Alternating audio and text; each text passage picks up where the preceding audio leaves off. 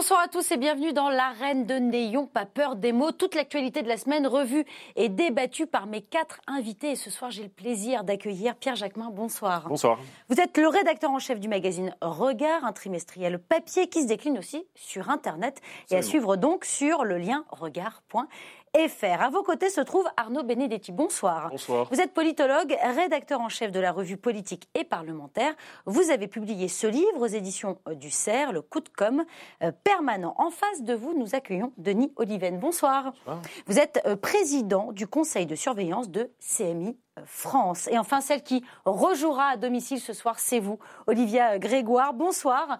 Vous êtes députée La République En Marche de Paris, membre de la commission des finances. Merci à tous les quatre d'avoir accepté mon invitation. Merci aussi à vous. Vous le savez, vous participez au débat grâce à Internet sur notre page Facebook, mais aussi sur Twitter, hashtag NPPM. Et voici tout de suite le sommaire de l'émission en images. Le Premier ministre a lancé officiellement mercredi l'acte 2 du quinquennat. Changement de méthode, accélération, mais pas de franche rupture d'après l'opposition qui préfère parler d'acte 1 bis. Une erreur fondamentale. C'est bel et bien ce qu'a reconnu le président de la République concernant sa gestion de la crise des Gilets jaunes. Nous reviendrons ensemble sur ses déclarations à l'Organisation internationale du travail. Ça urge aux urgences. De nombreux services sont toujours en grève et malgré les annonces du gouvernement, l'état de notre système de santé semble plus critique que jamais. Le diagnostic est clair, mais existe-t-il des remèdes Laurent Vauquier a démissionné, alors qui pour le remplacer à la tête du parti Les Républicains? Certains hésitent, d'autres se positionnent et d'aucuns supplient Nicolas Sarkozy de revenir. Connaissez-vous la différence entre l'âge légal et l'âge d'équilibre? Une devinette lancée par le gouvernement qui prépare sa réforme des retraites. Nous tenterons de résoudre cette énigme sur ce plateau. Le projet de loi est prêt et il sera même adopté en Conseil des ministres fin juillet. Le gouvernement défendra la procréation médicalement assistée pour toutes au Parlement dès la rentrée. Nicole Belloubet veut établir un seuil d'irresponsabilité pénale à 13 ans. Voilà l'un des volets de la réforme de la justice des mineurs dont nous débattrons avec mes invités. Un dessin qui choque et ce sont toutes les caricatures de presse qui disparaissent du New York Times. Un retrait légitime ou la fin de la liberté d'expression. Depuis la mort de son fils, tué en 2012 par Mohamed Merah, elle a fait de la tolérance entre les religions son combat. Seulement voilà, sa maison a été taguée d'insultes antisémites lundi dernier. Nous garderons du temps en fin d'émission pour analyser ce nouvel épisode de haine. Mais pour commencer l'émission, je vous emmène tout près de ce studio, à quelques mètres d'ici, dans l'hémicycle. Il y a deux jours, Édouard Philippe a décidé d'engager la responsabilité de son gouvernement pour avancer avec légitimité dans la suite du quinquennat. Le Premier ministre veut changer la méthode tout en gardant constance et cohérence. Un acte 2 qui ressemble un peu trop à l'acte premier pour l'opposition. On écoute Édouard Philippe et Virginie Duby-Muller. Le gouvernement et la majorité entendent tirer la force d'un nouvel élan. C'est l'acte 2 du quinquennat. Une nouvelle étape, une nouvelle étape qui marque une césure à travers un profond changement de méthode, mais qui va de pair avec deux impératifs, la constance et la cohérence, qui sont bien les seules choses que notre pays n'ait jamais tentées. Ce nouveau discours de politique générale cette soi-disant reprise en main de Matignon, ce pseudo-acte 2 de votre quinquennat fait surtout office d'un cache-misère un peu réchauffé, sans aucune piste sérieuse de financement. Réchauffé, car rien ne justifiait vraiment ce discours. Vous n'avez pas remanié votre gouvernement et vous n'avez pas été renommé par le président de la République. Réchauffé, car rien n'a vraiment changé. Et les exercices de stand-up et d'autosatisfaction se poursuivent inlassablement. Olivier Grégoire, est-ce que c'est dans les vieux pots qu'on fait les meilleures recettes? Oh, je sais pas. Ce que je sais, c'est que je pense que notre euh, notre pays a beaucoup souffert euh, ces dernières années, et je, mets l'ensemble des, des, gouvernements, souvent d'instabilité. C'est-à-dire qu'on mettait en place des réformes les deux premières années, puis on changeait de braquet parce qu'il y avait du mécontentement ou de l'impopularité. Euh, et puis au final, après avoir tenu deux ans, souvent on détricotait les deux dernières années, ce qu'on avait essayé de tricoter les deux premières années. Je le dis notamment en matière économique et financière. Je pense aux entreprises, par exemple, qui ont besoin de stabilité en termes de, de, de budget, en termes de vision financière. Et je trouve que. Donc vous signez, c'est pas un acte 2 alors? C'est un acte 2 qui est dans la droite cohérence d'un acte 1, puisqu'on est dans la sémantique théâtrale. Est-ce que dans, dans, le théâtre, un acte 2, vous changez les comédiens, vous changez la pièce, vous changez la salle? Non, vous amplifiez, vous, l'acte 2 est souvent dans la droite ligne d'un acte 1. Et j'ajoute qu'il a été très clair sur le changement de méthode, peut-être on, en reparlera un peu, je pense qu'il y a déjà des signaux assez intéressants avec euh, le Conseil euh, écologique, avec les, les, Français, 150 Français qui vont émettre des propositions qui seront certainement soumises à référendum sur comment on finance euh, les aides individuelles de la transition énergétique. Je trouve qu'il y a beaucoup de changements sur la méthode, mais moi je ne m'attendais pas à un changement de braquet, je voudrais juste reprendre une image. Quand on court, souvent on court avec son premier souffle, et puis après, quand on a un peu couru, on va chercher son second souffle.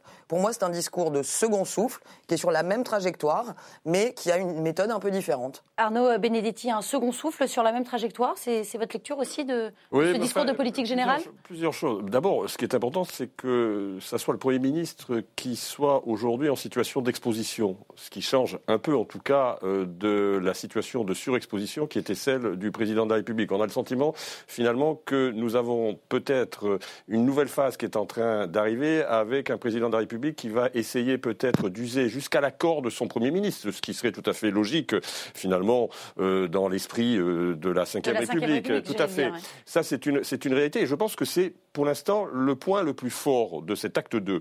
Sur le contenu, c'est autre chose. Mais moi, ce qui m'a frappé quand même, et ce qui peut-être peut apparaître comme un paradoxe, mais qui finalement n'est pas paradoxal dans le fonctionnement même de la Macronie et du macronisme, c'est que le résultat des élections européennes a montré que vous aviez quand même une transformation de la base électorale euh, du, macronisme avec plutôt un électorat de droite, conservateur, qui s'était porté au secours de la liste de Madame Loiseau. Et le discours et la tonalité d'ensemble, finalement, euh, du discours euh, d'Édouard Philippe, c'est un discours qui, finalement, laisse assez peu de gages, je trouve, à la droite conservatrice, à la droite orléaniste, et qui est plutôt écolo sociétale d'une certaine façon, avec euh, notamment euh, l'agenda écologiste mhm. et euh, notamment l'ouverture, l'ouverture de la PMA. Donc on a quelque part là quelque chose qui peut apparaître en effet paradoxal, mais qui peut-être vise finalement à rééquilibrer sur la jambe gauche une Macronie dont on considérait qu'elle était un peu trop appuyée sur sa jambe droite. Parce que la droite a, déjà tout récupéré, non? Parce que la droite est acquise, donc c'est bon maintenant. C'est un peu ça l'idée? La droite et la droite, il y a une droite, une certaine droite qui est peut-être acquise, pas tout l'espace de la droite, bien évidemment. Mm. Rien n'est jamais acquis. Hein. Pierre, Pierre euh, euh, Jacquemin, euh, la République en marche avait promis de grands chamboulements, de grands changements si jamais il n'arrivait pas en tête des élections européennes. Le fait est qu'ils sont arrivés deuxième, et pourtant rien ne change. C'est un peu aussi votre lecture? Rien ne change, et j'ai entendu le propos introductif d'Olivia Grégoire qui nous explique qu'effectivement, mieux vaut ne rien changer parce que, premier argument, il faut une stabilité pour les entreprises.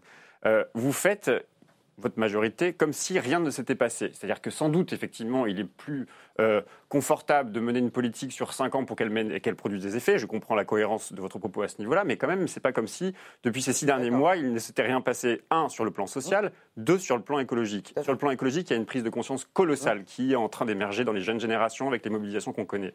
J'ai entendu le discours du Premier ministre sur la question écologique. C'est un des seuls points sur lesquels il n'y a aucun aucune, en tout cas, promesse financière, aucun objectif financier. Il y a quelques propositions sur les quoi, une, une, impulsion dans les mots, mais, pas vraiment dans les faits. Une impulsion dans les mots, ça c'est une certitude. Je veux bien l'entendre. C'est à mettre au crédit de ce gouvernement, mais à un moment donné, tout le monde a compris que la politique du gouvernement telle qu'elle est menée, telle qu'elle va continuer à être menée, c'est une politique donc libérale, euh, n'est pas compatible avec les engagements écologiques. C'est le premier à l'avoir dit, c'est Nicolas Hulot. Il a quitté ce gouvernement en disant on ne peut pas mener une politique écologique avec la politique que vous menez. Donc en nous disant que vous allez continuer et que vous allez même continuer plus fort, on ne peut pas dire que vous allez mener, ou en tout cas on ne peut pas s'engager à mener une politique écologique responsable. Par ailleurs, moi je veux rajouter une chose sur effectivement la personnalité d'Edouard Philippe. Il faut lui reconnaître qu'il a gagné la partie quand même. Il a gagné la partie parce qu'il ancre profondément, et c'est incontestable, ce gouvernement sur une trajectoire de droite, de droite traditionnelle. Et que le et en même temps et de gauche et de droite, il n'existe plus. Et l'acte 2, pour moi, s'il y a un acte 2, c'est précisément dans le fait que ce gouvernement assume d'être un gouvernement de droite. Alors vous, vous allez pouvoir répondre, Olivier Grégoire. Je voudrais juste avoir votre sentiment euh, sur ce discours de politique générale, acte 2 ou acte 1 bis, selon vous, euh, Denis Oliven? Je voudrais juste souligner un point qui est assez frappant, c'est qu'on a une évolution assez puissante de la, euh, de la vie politique sous la Ve République. Jusqu'aux années 80, les présidents de la République étaient élus avec un premier tour autour de 40%. Dans les années 90, ils étaient élus avec un premier tour autour de 30%. Et maintenant, ils sont élus avec un premier tour autour de 20%. Et donc, euh, d'où la difficulté d'ailleurs des gouvernements qui réforment, parce qu'ils réforment sur la base d'un programme et ils doivent accomplir ce programme puisqu'ils s'y sont engagés. Mais ce programme n'a pas recueilli euh, une majorité ni même une, une, assise très large. Donc, l'un de leurs sujets, c'est d'arriver à élargir cette assise pour rendre les réformes possibles. Et c'est encore plus vrai s'agissant euh, de, cette majorité-là parce qu'elle est au centre. Euh, le, le, fameux en même temps, c'est une politique qui se veut capable de rassembler le noyau central de l'électorat français, centre-gauche et centre-droit, autour de réformes économiquement pertinentes et socialement acceptables. Et ce discours y répond? Non, bah ce, discours, il est, il est, lié à cette contrainte. Alors, on, on a vu que lors des élections, je ne partage pas votre avis en disant qu'il a été défait. Les élections européennes sont une victoire pour la majorité, puisqu'ils ont maintenu absolument deux ans après l'élection, après avoir traversé la crise des Gilets jaunes, ils ont maintenu... engagé à contenir la, la, pro, la, pro, oui, la, oui, mais la réalité, c'est que droite, oui, mais la réalité, c'est qu'ils ont ils ont maintenu à un, à un point près, malgré toute la crise qu'ils ont traversée, leur score, leur, leur socle électoral. Et leur sujet maintenant, me semble-t-il, c'est d'arriver à l'élargir. Alors entre-temps, c'est vrai que l'électorat a changé, mais c'est un autre sujet. Mais ils doivent élargir, ils doivent essayer pourquoi l'élargir? Ce n'est pas simplement pour des raisons politiciennes. C'est parce que si on veut transformer ce pays, il faut créer une, masse critique de gens qui soutiennent les réformes, euh, ce que des gouvernements ont, souvent eu des difficultés à, à, faire. Donc je pense que quel est l'objectif de cet acte 2 C'est d'arriver à maintenir le socle des gens qui ont fait confiance à cette majorité, à ce gouvernement, en l'élargissant, en allant chercher euh, autour de ces projets de réforme euh, des électeurs à la fois à droite et à gauche qui, sur un programme de modernisation, peuvent converger. Mm. Et c'est ça, c'est en ça que je suis d'accord avec ce que vous avez dit tout à l'heure, c'est en ça que l'acte 2 s'inscrit dans la droite ligne de l'acte 1, mais normalement il fait progresser la pièce. Il l'a fait progresser. Et donc je crois que c'est ça que ce gouvernement est en train de chercher. Est-ce qu'il va y arriver? C'est une autre question, mais c'est ça qu'il cherche. Olivier Grégoire. Je voulais juste revenir sur les propos de, Pierre Jacquemin, euh, euh, juste sans, étourdir de chiffres, entre l'acte 1 et l'acte 2. Euh, ce sont des, milliards d'euros qui ont été mis sur la table. C'est la confirmation dans ce discours de politique générale de la baisse d'impôts pour 16 millions de foyers fiscaux dans notre pays. Je rappelle que 17 millions de foyers sont soumis à l'impôt sur le revenu. Ça veut dire que quasiment tous les Français euh, qui sont dans les tranches, d'imposition. Vous, ne sur quoi vous faites peser, vous ne dites pas sur quoi vous faites peser justement cette dépense. une baisse d'impôt. Non, mais j'entends qu'on n'est jamais content de rien. Non, je ne dis pas qu'on n'est jamais content de rien, parce que les Français vont être effectivement contents de voir que leur fiche de paye, en tout cas en termes de pouvoir d'achat, ils vont sans doute avoir Alors, plus. Voilà, juste La question, c'est de quel côté ils vont devoir payer. C'est-à-dire que si c'est pour réduire les services publics, pour payer des services publics Ça n'est pas l'idée, alors même qu'on s'est engagé, et le Premier ministre s'est d'ailleurs engagé très précisément à créer et à, mettre, ouvrir 300 euh, maisons euh, France, Jacqueline Gouraud a confirmé cet engagement. On est en train de le faire. On est en train de travailler à, la multiplication de ces maisons euh, de, services publics, de maisons France qui peuvent accompagner les Français dans toutes leurs démarches administratives. On est en train de le faire. Et je veux juste dire, parce que y en a bien une euh, qui a entendu et qui a vu, et, c'est vrai qu'à Paris, moi je suis député de Paris, je m'en rappellerai, je crois, très longtemps de ces épisodes de, décembre et même du début d'année. D'abord vous dire que je ne fais pas partie des parlementaires qui estiment que c'est derrière nous et fermer le banc. Hmm. Euh, je fais partie des parlementaires euh, qui sont vigilants et qui pensent que ces éruptions de l'histoire, comme disent certains, peuvent revenir à chaque instant. Et donc je fais extrêmement attention. Il n'y a aucune euh, certitude que ça va aller dans mes propos. je veux juste aussi rappeler que quand je dis il faut de la stabilité pour les entreprises, c'est pas une méchante libérale des finances qui dit ça. Je dis ça parce que c'est pas les très grands groupes, c'est beaucoup nos TPE, nos PME qui créent de l'emploi. Et il n'y a pas 150 solutions si on veut stabiliser la baisse du chômage et créer de l'emploi, qui est quand même, jusqu'à preuve du contraire, la meilleure solution pour créer du pouvoir d'achat. C'est de multiplier les emplois. On a des signaux assez encourageants, même si ça n'est pas gagné, sur la baisse du chômage, sur le retour de l'attractivité, sur le retour des emplois industriels. 4300 emplois industriels créés au premier trimestre. Ça fait des années qu'on n'avait pas vu ça. Je dis pas qu'on est sorti d'affaires. Je dis que par le truchement de cette stabilité, notamment économique, vis-à-vis des entreprises, c'est quand même la meilleure façon de créer du pouvoir d'achat, des emplois, et peut-être la meilleure façon de répondre à, l'enfer que certains gilets jaunes nous ont montré. Donc je crois qu'on a quand même entendu, je vais le dire de façon très personnelle, je connais assez bien Édouard Philippe, ça fait des années que je le suis. J'ai été frappé parce que moi j'ai senti un Premier ministre c'est mon point de vue, sincère et authentique. Pour moi, l'une des phrases les plus importantes au démarrage, c'est je n'ai pas changé. Vous n'avez pas un nouvel homme. On n'est pas dans le spectacle justement. J'ai pas été le premier des écologistes. Euh, j'ai changé. Je suis en train d'évoluer sur cette question. Et je trouve que c'est notable. Il, est, il, est, sincère, euh, le Premier ministre? Oh ben, Il faut lui, lui, accorder ce crédit, il me semble, ça c'est important. Mais moi, ce qui me frappe, si vous voulez, c'est la question de la légitimité électorale. Ce que vous avez soulevé est important. C'est que je pense qu'en effet, Aujourd'hui, la difficulté d'Emmanuel Macron, il a donné le sentiment, finalement, de s'en être plutôt bien sorti de cette élection européenne. Mais la réalité, la réalité arithmétique, la réalité électorale n'est pas tout à fait celle-là. Parce que c'est vrai qu'avec une base électorale de 23%, vous avez ensuite face à vous une un ensemble de sociologies électorales qui sont opposées à la politique euh, d'Emmanuel Macron. La réalité, c'est que, bien sûr, l'addition de ces sociologies ne fait aucunement une, une alternative crédible. Mais est-ce qu'on peut gouverner longtemps avec un socle électoral finalement aussi étroit C'est une vraie question. Et l'acte 2, il est confronté à ce problème. Alors, on va, on va avancer. Ce qu'il a compris, me semble-t-il, ce qu'ils ont compris, ce que vous avez compris, c'est qu'il y avait quelque chose dans le, geste inaugural de ce quinquennat,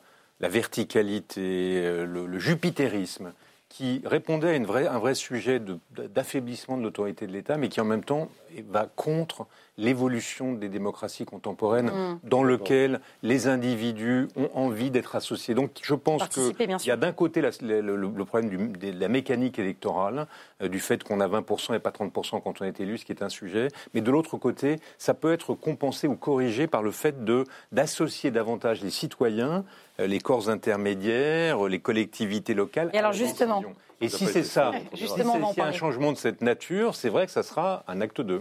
Très bien.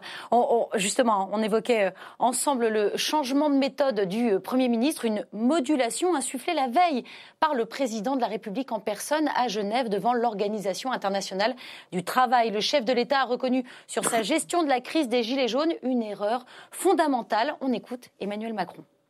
Le peuple français ne se résout jamais. Et lorsqu'il dit avec force ce qu'il a dit, je crois qu'il faut avec beaucoup d'humilité savoir écouter, savoir constater ce qu'on a mal fait, ne pas arrêter de faire ce qu'on doit faire, savoir changer de méthode, mais entendre, je crois, l'intuition, le message profond. Nous avons peut-être parfois construit des bonnes réponses trop loin de nos concitoyens, ou en considérant qu'il y avait des sachants et des subissants. Et je pense que c'était une erreur fondamentale. Euh, Pierre Jacquemin, euh, faut avouer à demi pardonner oui, alors on n'est pas au premier, mais à coup pas du président de la République, et on sait que toujours, euh, peu de temps après, quand même, la nature revient au galop, et euh, il y a un dérapage euh, sur, sur le mépris en général, des, notamment des classes populaires. bon, bah, écoute, contact, hein, très bien, c'est très bien qu'il puisse y avoir une remise en cause. Encore faut-il que derrière cette remise en cause, il y ait vraiment un changement de méthode. Et le changement de méthode, ça passe effectivement parce que Denis Olivan a expliqué tout à l'heure. C'est vrai qu'il faut qu'il y ait dans ce pays plus de discussion, plus de démocratie, démocratie parlementaire, écouter les parlementaires et notamment ne pas verrouiller les, les parlementaires d'opposition comme quand même ce qui est en train d'être fait en ce moment. C'est-à-dire qu'on est. ne peux pas laisser passer ça. Mais pas sur le règlement intérieur. Sur le règlement de l'Assemblée nationale. vous êtes tout à fait d'accord avec ce qu'elle nous a dit euh, Marlène Schiappa en disant euh, euh, soyez d'abord avec votre pays avant d'être avec, avant d'être avec son parti. Je crois profondément, je crois profondément au vertu de la politique à partir du moment où on fait de la politique, on croit dans des oppositions et on favorise le pluralisme. Et on a besoin d'opposition dans ce pays. C'est ça qui est problématique. Oui, non, mais d'accord, très bien, mais avec la réforme qu'on connaît sur le sur le sur les interventions au sein du Parlement ou même cette volonté que vous avez très hégémonique de rassembler très largement la gauche, la droite, les écologistes, peut-être plus bientôt, parce que vous voulez un groupe unitaire, un groupe unique derrière vous pour soutenir les réformes et sans doute frapper encore plus fort et plus vite euh, dans vos, dans vos, dans vos, dans vos engagements. Euh, c'est un problème de démocratie. Donc moi, je veux bien qu'Emmanuel Macron nous explique qu'il va changer la méthode, mais la méthode, elle passe d'abord par la discussion, je le disais, au niveau parlementaire, mais évidemment aussi au niveau des partenaires sociaux. C'est les grands oubliés depuis le début de ce quinquennat. Les syndicats, il y a des grandes réformes qui, qui arrivent, on va sans doute en reparler, l'assurance chômage, les retraites. Il faut quand même qu'à un moment donné, les élus locaux soient respectés. Et c'est là aujourd'hui où on attend quand même des démonstrations et des preuves d'amour de ce gouvernement qui semble tarder. Olivier Grégoire, vous, vous comprenez quand même cet argument de, de, je, comprends toujours. de la forme et, et du fond qui manque peut-être euh, je comprends à ce type de discours Je ne suis pas une parlementaire aveugle, donc j'ai moi-même été euh, très mal à l'aise et je crois avoir fait partie de celles qui, le plus vite, euh, de façon assez directe, ne se sont pas reconnues dans ces propos, qui moi-même d'ailleurs, la première partie du quinquennat, ont pour certains raisonné très négativement me concernant. Mais je, je trouve qu'il y, a- il y a un paradoxe dans ce que dit euh, Pierre Jacquemin qui est euh, assez intéressant. Bon, je suis pas d'accord sur la réforme du règlement. Je ne suis pas d'accord pour y avoir travaillé parce que je pense que justement l'objectif de Richard Ferrand, et c'est dommage que ce soit terminé un peu en autre boudin en réalité. Oui, mais enfin, vous, êtes d'accord avec le fait que ce, ce Non, alors, sont on tous les députés de l'opposition qui. Non, non, mais si vous voulez qu'on en parle, on en parle. qui- On rentre techniquement sur le sujet. Sylvain Wazerman avait en main un amendement de Ouais. compromis pour Oui. 10 minutes de discussion. même fait une et réunion. Voilà, et il y a eu blocage et rejet de l'ensemble des, des oppositions. Donc malheureusement, alors même qu'un compromis avait été proposé, euh, on va pas peut-être embêter Non, non, non, tout le monde bien avec sûr. ça, parce que c'est un peu technique. Euh, en l'occurrence, Et pourtant- on avait et fait une pourtant, combien proposition de intéressant. compromis. On va se couler. hein, je Oui, oui, voilà, mais je le comprends et il y a beaucoup de Français Mais pourtant, aussi, je vous jure, c'est intéressant. Mais en revanche, sur les QAG, les questions d'actualité au gouvernement, typiquement, moi, je suis assez mal à l'aise dans l'exercice, par exemple, qui consiste à interroger le gouvernement, alors qu'on fait partie de la majorité. Je trouvais qu'il y avait peut-être trop de questions euh, de la majorité, qu'il était Mais- intéressant d'écouter plus mais, les au- oppositions. mais donc, au-delà de ça, au-delà de ça, c'est intéressant de voir qu'on a, on a bougé là-dessus. Est-ce qu'il qu'il a gagné, Emmanuel Macron? Est-ce que, gagne- est-ce on que ça y est, c'est pas. c'est dépassé les gilets jaunes pas. pour lui? C'est derrière lui? Non, je vous l'ai dit. Donc il a beau jeu de s'excuser maintenant, aux euh. neuf sujets, je vous ferai la même. C'est jamais gagné. Et ce sera jamais gagné. Et heureusement, on est là pour essayer de faire changer les choses. On fait tout ce qu'on peut pour essayer de le faire. Et on a encore euh, trois ans de boulot devant nous, jusqu'à preuve du contraire. On n'a pas encore fêté les deux ans de mandat. C'est mardi, pour ma part, je serai élu depuis deux ans. Continuons à bosser, on est là pour ça. Ce que dit en revanche Pierre Jacquemin, et qui est intéressant, plus de concertation et d'écoute avec les parlementaires et avec les citoyens. Vous aviez dit juste avant, et c'est intéressant par exemple, Syndicat aussi, accessoirement. et les syndicats, je vais y répondre. Par exemple, on ne peut pas dire que sur les retraites de Levoix, euh, Jean-Paul Delevoye, le haut-commissaire, n'est pas passé depuis 18 mois son temps à écouter et à voir les syndicats. Mais on va en reparler plus tard. On va en reparler plus tard. Mais juste une chose, sur l'écologie, vous disiez tout à Non, mais l'heure... Olivier Grégoire, on est d'accord. Allez, d'un mot, parce distribuer Allez, mais la parole. Allez-y. Sur l'écologie, vous dites que ça n'est pas financé. Consulter, c'est très intéressant, mais négocier, c'est un peu plus intéressant. Mais c'est ce Ça qu'il veut fait dire- depuis bah, 18 c'est ce mois. fait, on n'a pas l'impression que les fait syndicats Et on en parlera tout à l'heure. C'est- mal connaître Jean-Paul Delevoye, qui est quand même quelqu'un, qui est un homme du compromis. Bah, Compte tenu de là où vous arrivez, les propositions qui sont Sur l'écologie, on vous va dites qu'il n'y a pas de financement d'un côté dans le discours de politique générale du Premier ministre, et d'un autre côté le Premier, le Premier ministre confirme ce qu'a dit Emmanuel Macron, c'est-à-dire un conseil citoyen de 150 Français qui travaillent sur des solutions euh, du quotidien pour changer, puisqu'on a bien vu qu'avec la, taxe carbone, on n'avait pas réussi, on a voulu aller trop loin, trop fort, et on a mal fait. On remet cette décision entre les mains du citoyen. On va même aller certainement jusqu'au référendum sur ces solutions de financement. D'un côté, vous nous demandez hier que le, le Premier ministre dise comment on va financer, en me disant c'est vertical et c'est lui qui décide, et de l'autre, vous me dites c'est pas clair parce que on n'a pas de mesure de financement. Bah. Mais on peut pas demander aux Français de Alors, nous va- donner des solutions et de pas financement. alors on va- on va y revenir. trouver. On va y Il revenir. faut, faut être. euh, Un mot, Denis euh, Oliven. euh, prendre- ça sous un autre angle du mea culpa. Euh, parce qu'on peut faire un mea culpa et pas forcément faire le bon diagnostic du mea culpa. Euh, on- les gilets jaunes, c'était pas l'écologie leur problème numéro un. C'était pas l'écologie leur problème numéro un. Et c'est pas parce qu'on a, eu une élection maintenant dans laquelle l'écologie a fait un score de 13% pas non plus. euh, euh, Attention de ne pas tirer des conclusions définitives de d'élections euh. Avec une sociologie en plus particulière. juste, pour- bien pour, sûr. pas- par, pour mémoire que lorsque le PS euh, a fait 16% aux élections de 2009, euh, le Mélenchon avait quitté le parti, on parlait du grand cadavre à la renverse, c'était fini. Trois ans après, Hollande était, François Hollande était élu président de la République. Donc tout ça, c'est volatile. Et je pense qu'on a, notamment à l'extrême droite de l'échiquier, en tout cas autour du Rassemblement national, surtout compte tenu de l'effondrement de la droite, un risque assez considérable que quelque chose qui ne se paraissait impossible le devienne. Mais donc, donc ce, ce- ce qui- le- l'expression majeure euh, des Gilets jaunes, ça a été de dire quelque chose qui correspondait à une réalité qu'o- qu'on observe statistiquement et que les pouvoirs publics n'avaient pas prise en compte. C'est la situation en France des classes moyennes, notamment des classes moyennes centrales, celles qui sont au milieu euh, de, de l'échelle des revenus françaises, dont les revenus ont décroché il y a 20 ans des plus riches et il y a 10 ans ont décroché tout court. Et c'est ça le sujet. Si ces classes moyennes centrales, qui n'avaient pas adhéré au Front National, euh, se, se sentent à ce point, euh, comment dirais-je, oubliées Ah, écoutez, de la oui. République qu'elles basculent, euh, c'est le, le- le tremblement de terre politique va être d'une immense ampleur. Et donc la vraie que- question du mea culpa, et c'est d'autant plus étrange, me semble-t-il, que l'homme politique qui a le plus parlé de ces classes moyennes, relisait son livre Révolution, qui a eu conscience du sujet, c'est Emmanuel Macron, et qu'un certain nombre des mesures qui ont été prises par le gouvernement allaient dans ce sens. Mais le sujet pour moi principal, c'est est-ce qu'on est capable dans les trois ans qui viennent d'adresser, comme on dit en mauvais français, en franglais, cette question. Est-ce que dans trois ans, les classes moyennes centrales auront le sentiment qu'elles ont été entendues, écoutées et soutenues et qu'elles sont revenues au centre des préoccupations françaises ou pas? Si pas, je peux vous dire que la, que la situation politique ne sera pas la même. Alors, on porte l'effort hein, sur les classes moyennes actives qui travaillent. Il n'est de cesse de le répéter. Pour poursuivre un petit peu euh, votre réflexion, euh, dans euh, cette même intervention à Genève, devant les représentants des 187 pays membres de l'OIT, le président de la République a voulu dépasser l'exemple franco-français des Gilets jaunes pour parler plus globalement de la crise mondiale qui touche toutes les démocraties, un ton grave et des mots alarmistes. Comme en 19 et en 44, je pense qu'aujourd'hui, nous sommes à l'orée, si nous n'y prenons pas garde, d'un temps de guerre. Et cette guerre est là dans nos démocraties. C'est la crise profonde que nous sommes en train de traverser. Nous pouvons décider d'être des somnambules. Euh, Arnaud Benedetti, Stéphane Essel avait comparé cette période de crise, celle qu'on est en train de euh, décrire euh, en ce moment, à celle qu'il avait connue dans, les années 30, juste avant la, la Seconde Guerre mondiale. Est-ce qu'il a raison aujourd'hui, Emmanuel Macron, de s'alarmer ou est-ce qu'il en fait trop? Comparaison n'est pas raison. Et moi, je crois à l'irréductibilité des événements historiques. C'est-à-dire qu'il ne faut pas aller chercher dans des périodes historiques les raisons de la crise que nous vivons, même si parfois il peut émerger un certain nombre d'analogies et de similitudes. Donc ça, je crois qu'il faut toujours se méfier de ces comparaisons historiques hâtives qui, finalement, traduisent une forme de paresse intellectuelle pour comprendre les temps que nous traversons. Donc ça, il faut être extrêmement euh, prudent. Mais moi, ce qui, en effet, et là, je, rejoins ce que dit Denis Oliven, le vrai sujet aujourd'hui, le vrai sujet, c'est les classes populaires et les classes moyenne.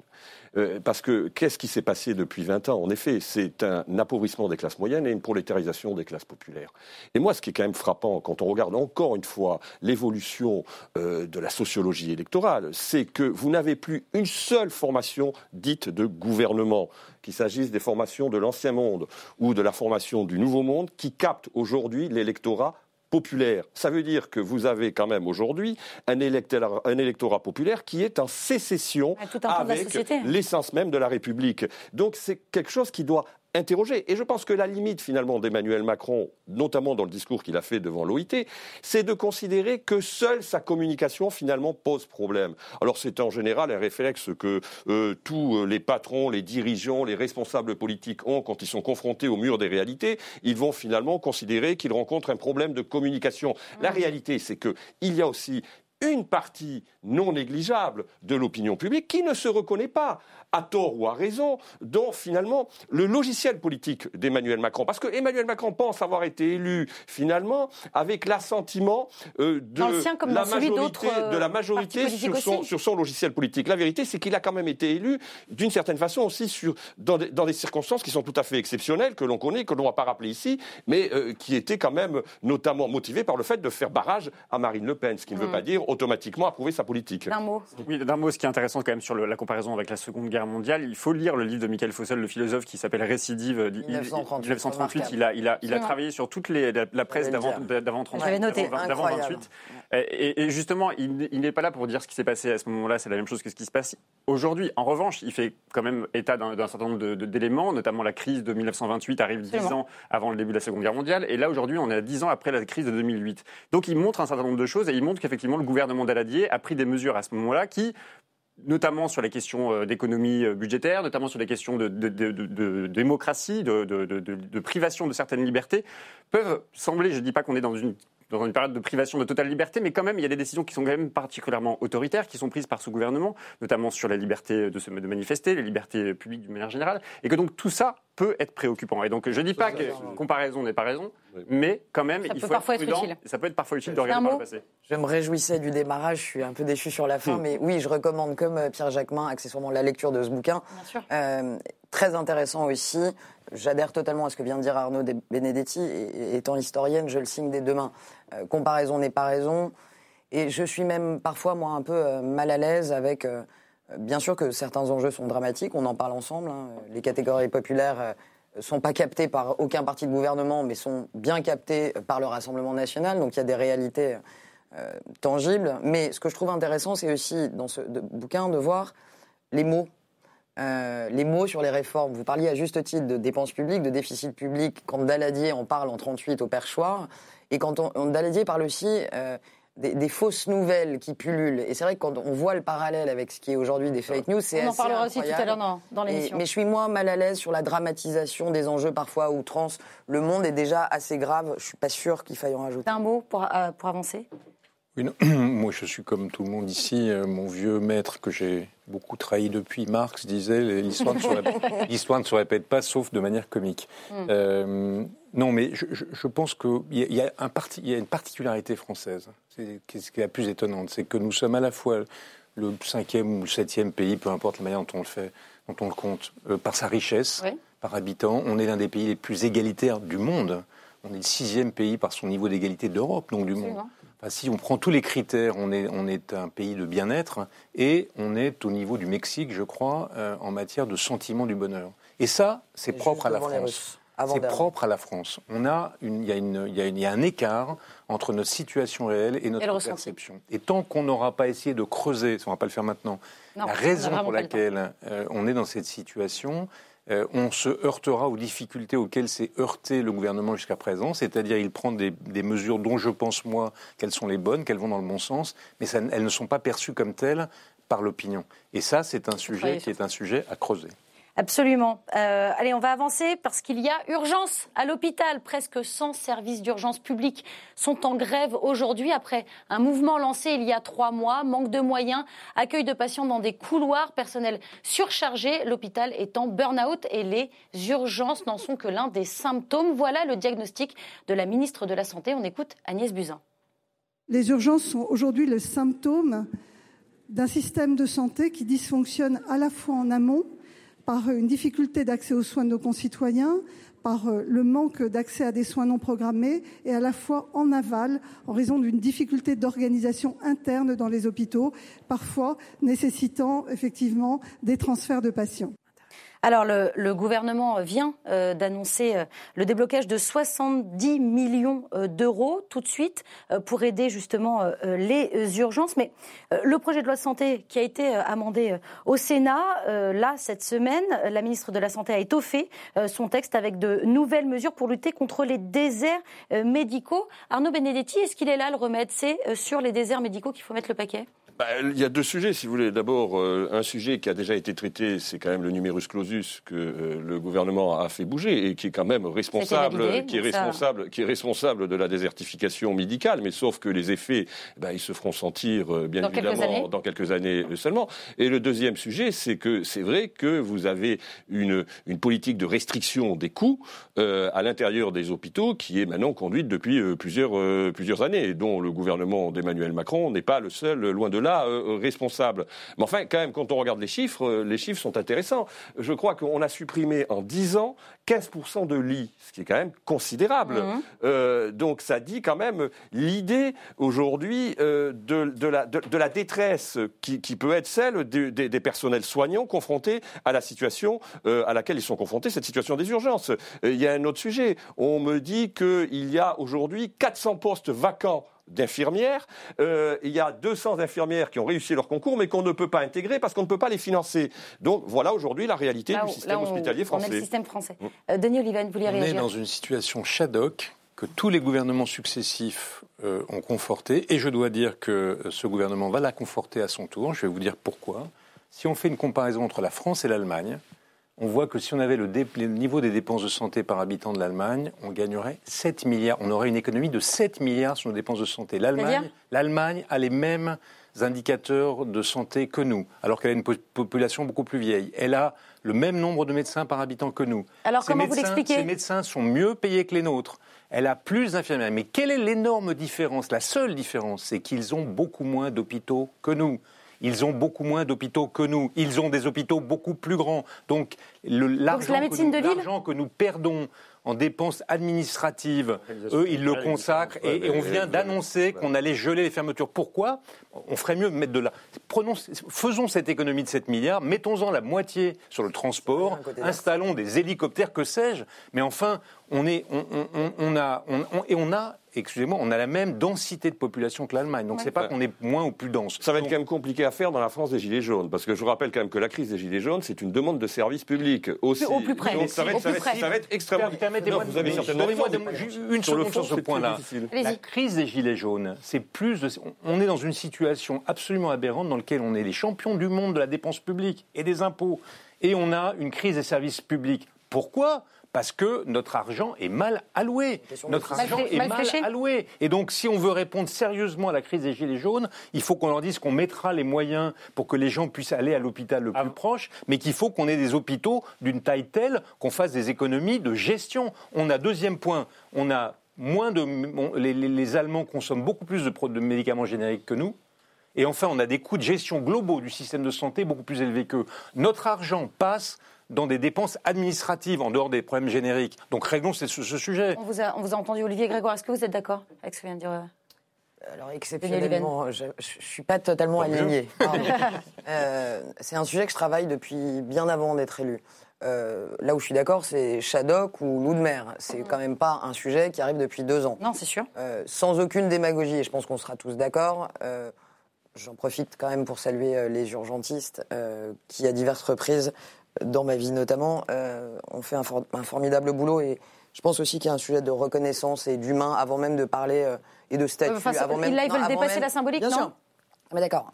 Donnez-moi deux minutes, parce que euh, dépasser la symbolique. Aujourd'hui, Thomas Meignet, qui est un urgentiste, c'est pas un danseur de Donc, claquettes, dép- député euh, La Euh, République En Marche. a été missionné par Agnès Buzyn et pour travailler quotidiennement avec lui, je peux vous dire qu'il a quelques mois pour remettre des propositions euh, concrètes pour améliorer les choses et je pense que pour une fois, on donne ça à un type qui connaît un peu le sujet puisqu'il y a travaillé. Il est médecin urgentiste. Deux, trois trucs qu'on n'a pas dit, parce que je veux bien, Dans mais j'aime pas la comparaison allemande. allez-y. Non, là, c'est des propositions. propos- oui. Ce que je crois, et vous l'avez dit, c'est que les urgences, c'est un problème, mais globalement, notre système de santé connaît des problèmes. Un chiffre, 93% d'augmentation des visites aux urgences entre 1996 et 2015. 93% d'augmentation. On est passé de Le 10 nombre de à patients. 21 millions. Absolument, le chiffre veut- a et doublé. c'est une tendance lourde dans les pays du monde entier. Et alors, qu'est-ce que Ça vous voulez dire par là? différentes choses. Il y a des classements. Quand vous arrivez aux urgences, vous êtes rangé dans cinq catégories différentes de, de pourquoi vous êtes allé aux urgences. La première, catégorie 1, c'est pour rien. J'y suis allé pour rien. Il y a eu beaucoup de chiffres et d'études de la Cour des comptes qui sont sortis sur ce. C'est des milliards d'euros, là, euh, qui sont euh, possibles à sauver. Et l'idée, c'est on a 10%, 10 à 20% des visites aux urgences qui sont là pour rien. Deuxième cause, et là, c'est pour ça que je suis pas d'accord. On est venu aux urgences parce qu'on n'a pas d'autre option, on Oui. n'a pas d'autre solution. Ah oui. C'est 60 à 70% des gens qui vont aux urgences. Bien sûr. Ça veut dire quoi? Ça veut dire que les grands CHU, moi je regarde tout ce qui a été fait depuis 20 ans, ces grands centres universitaires, etc., qui sont euh, proches de l'hôtel de région, mais extrêmement éloignés Oui. de la sous-préf ou du canton qui est à 200 bornes, et ben ça conduit à quoi? Ça conduit à faire exploser les urgences, notamment des petits hôpitaux, parce qu'on a voulu des très grands hôpitaux universitaires, et c'est là que ça fonctionne. Pourquoi les Allemands Le- parviennent non, à le faire aux pas Allemands, mais je vais vous dire, Une 7 milliards d'euros, c'est rien. Regardez sur les retraites, c'est 90 milliards d'euros qu'on peut sauver, donc c'est encore pire. Et en réalité, je crois pas que ce soit, enfin, c'est très Donc les, donc les Il faudrait 500, une heure, mais- 600, si- euh, 500, 600 Non, mais ce que je hôpitaux de proximité, c'est une bonne chose. Oui, Ça bien sûr bon que c'est une bonne chose, mais ce que je pense important, c'est de faire une réforme globale, et c'est ce qu'essaye de faire Agnès Buzyn. Fallait Avec le- toucher le numéro plan Ma clausus. Santé 2022. faut la médecine de ville, et il faut refaire des hôpitaux de proximité qui soient sécurisés. Il y en a qui tiennent plus la route, mais tout ça fonctionne ensemble, et ça vous fonctionne entendu. avec la réforme de la santé. Voilà, on vous a compris. Ah oui, mais sujets importants hein, En plus, je ne sais pas, si- je sais pas s'il y a des comparaisons possibles parce que l'Allemagne est organisée territorialement Très différemment. Euh, le système de santé allemand est aussi totalement différent. On sait qu'il y a des gens qui renoncent à aller soigner Oui, en Allemagne parce ça, que ça Par manque de moyens. Cet argument-là qui, cet argument-là qui, qui nous empêche de regarder ce qui se passe Non, non, ailleurs et pourquoi ils le regarder, font mieux. On peut regarder partout, on peut regarder partout, mais regardons Non, comment c'est- ça se passe dans notre si pays. C'est pas les le gilets jaunes qui ont fait émerger la crise sociale dans notre pays. Les urgentistes sont mobilisés depuis bien des mois et on, on connaît la crise. Mais Donc, peut-être que si- aujourd'hui, répondre à cette crise que si on- par une mission, comment si s'appelle la mission de refondation des services d'urgence, c'est les gens, ça les exaspère. Si je vous interromps une seconde, peut-être que si on gérait de manière plus intelligente nos dépenses publiques qui sont déjà colossales, Non, je- veux bien qu'on on arriverait à faire cette chose que d'autres pays arrivent, c'est- à- à- à- parviennent à faire, et à côté de nous, c'est-à-dire des services publics de meilleure qualité et des dépenses Non, mais publiques inférieures. on est tous d'accord. On a, une, On est tous d'accord sur l'objectif, on veut des services de meilleure qualité et surtout des services de proximité de qualité. Et c'est ça Non, qui mais est la aujourd'hui proximité demandé. n'est pas forcément la si, qualité, la c'est proximité pas vrai. demandée parce que C'est- je suis c'est- désolé, quand non, on c'est ferme pas une maternité, on C'est sait très bien qu'on multiplie Mais les c'est chances pour une en femme faisant des d'aller accoucher avec conditions en faisant des maternités de proximité sous critique, on, menace la vie des patientes. C'est pas vrai. C'est Bah. des fake news, comme dirait Non, le, c'est pas le des président fake news, Trump. C'est pas. En tout cas, quand on écoute le, le- regardons, le personnel soignant, c'est ce qu'on analysons ce qui se passe dans des pays qui sont à quelques kilomètres de nous.